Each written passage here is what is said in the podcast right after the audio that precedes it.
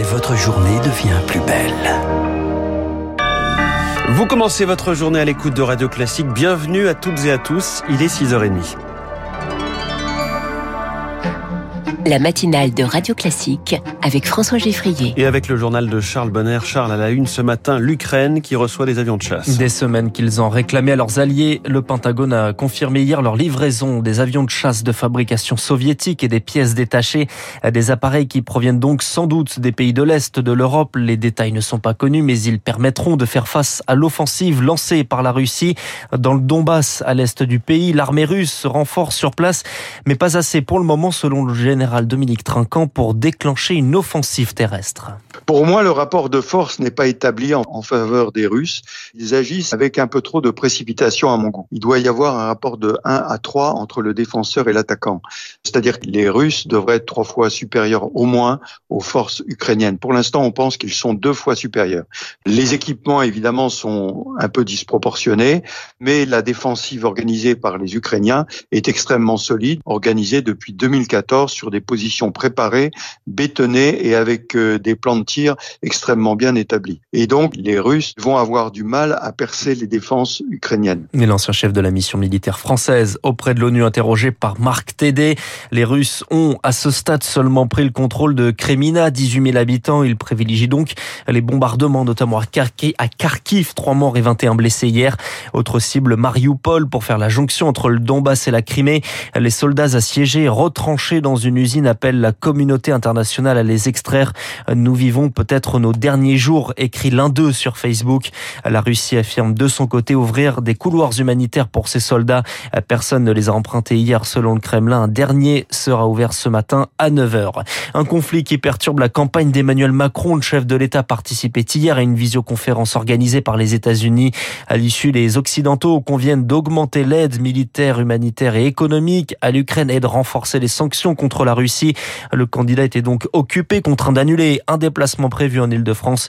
Ce matin, Emmanuel Macron préside le Conseil des ministres. Avant de débattre euh, ce soir avec Marine Le Pen sur TF1 et France 2. C'est le débat de l'entre-deux tours, le même duel qu'en 2017. La prestation de Marine Le Pen sera observée cinq ans après son débat raté. Emmanuel Macron devra cette fois-ci défendre son bilan. Plus largement, c'est un rendez-vous toujours scruté. Les petites phrases restent, mais au-delà de nourrir les livres d'histoire et les archives de la télé, les débats ne changent pas grand-chose dans les intentions de vote selon Jacques Gersley. Il est spécialiste de communication politique on a toute une série de recherches qui concluent à des changements de comportement plutôt limités. C'était vrai en France jusqu'à la dernière euh, élection présidentielle. Marine Le Pen a subi une déroute euh, puisque l'IFOP a mesuré qu'elle avait en gros perdu trois points chez les électeurs de 2017. Un propos recueilli par Augustin Lefebvre, coup d'envoi de ce match. Retour à 21h, 2h30 d'échange, le pouvoir d'achat en premier. Les autres thèmes, l'international, la sécurité, la jeunesse, l'environnement, le modèle social et la gouvernance. L'occasion aussi de clarifier certaines positions notamment sur euh, le port du voile pour Marine Le Pen. Elle veut l'interdire dans l'espace public depuis une quinzaine d'années, mais en quelques jours, sa position a évolué. Résumé ainsi lundi dans le Calvados par la candidate. Oui, non, je ne sais pas. Depuis, il y a autant de versions que de porte-parole. La candidate dit qu'elle n'est pas obtuse, qu'une rencontre avec une septuagénaire a fait évoluer sa position. Mais le bon score de Jean-Luc Mélenchon au premier tour n'y est sûrement pas étranger. Bref, un flou qui illustre une prise de risque pour Jean-Yves Camus, spécialiste de l'extrême droite à la Fondation Jean Jaurès on touche à l'ADN du mouvement. C'est presque plus dangereux pour son noyau dur, avec un risque, c'est qu'elle euh, apparaisse comme un culbuto. Vous savez, celui qui retombe toujours sur ses pieds, quelles que soient les contorsions qu'il fait. Il y a quand même, dans cette volonté d'arrondir tous les angles, quelque chose qui n'a pas été suffisamment préparé. On a euh, d'un côté une annonce, de l'autre on a Louis qui est maire de Perpignan et qui euh, expliquait que quand même la disparition du voile de l'espace public restait un objectif. Alors, euh, ça veut dire quoi? Ça veut dire que la déclaration de Marine Le Pen, c'est une déclaration d'opportunité? Tout ça n'est pas extrêmement pensé, je trouve. Jean-Yves Camus avec Lauriane Toulmont. Jean-Luc Mélenchon demande aux Français de l'élire Premier ministre et appelle à voter pour ses candidats aux législatives. Le troisième tour de la présidentielle, selon lui, il tend la main aux autres formations de gauche, mais ne confirme pas à ce stade s'il sera lui-même candidat à un nouveau mandat de député en juin prochain. Dans la soirée également, le Parti socialiste a adopté une résolution pour discuter eux aussi avec l'ensemble des forces de gauche, dont la France insoumise, à la présidente de la région Occitanie. Carole Delga s'est abstenue, réputée très opposée à Jean-Luc Mélenchon. Des discussions pourront donc être engagées en vue des législatives. Il est 6h34 et après une enquête hors norme, cinq personnes sont renvoyées devant les assises. Des apprentis djihadistes qui voulaient s'attaquer à l'Élysée et au président de la République. Ils seront jugés pour association de malfaiteurs terroristes. C'est sur Internet qu'ils ont commencé leurs échanges, Chloé Juel.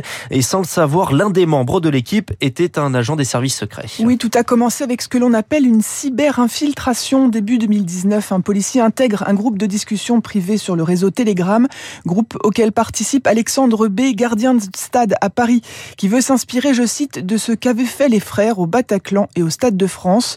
Une rencontre physique est rapidement décidée. C'est à ce moment qu'un agent de police expert en dissimulation prend le relais, révèle le journal Le Parisien. Il gagne la confiance du djihadiste. Les deux hommes font ensemble un repérage macabre au sein du commissariat d'Aulnay-sous-Bois. Un troisième homme, Karim B, rejoint le groupe. Il est diagnostiqué schizophrène.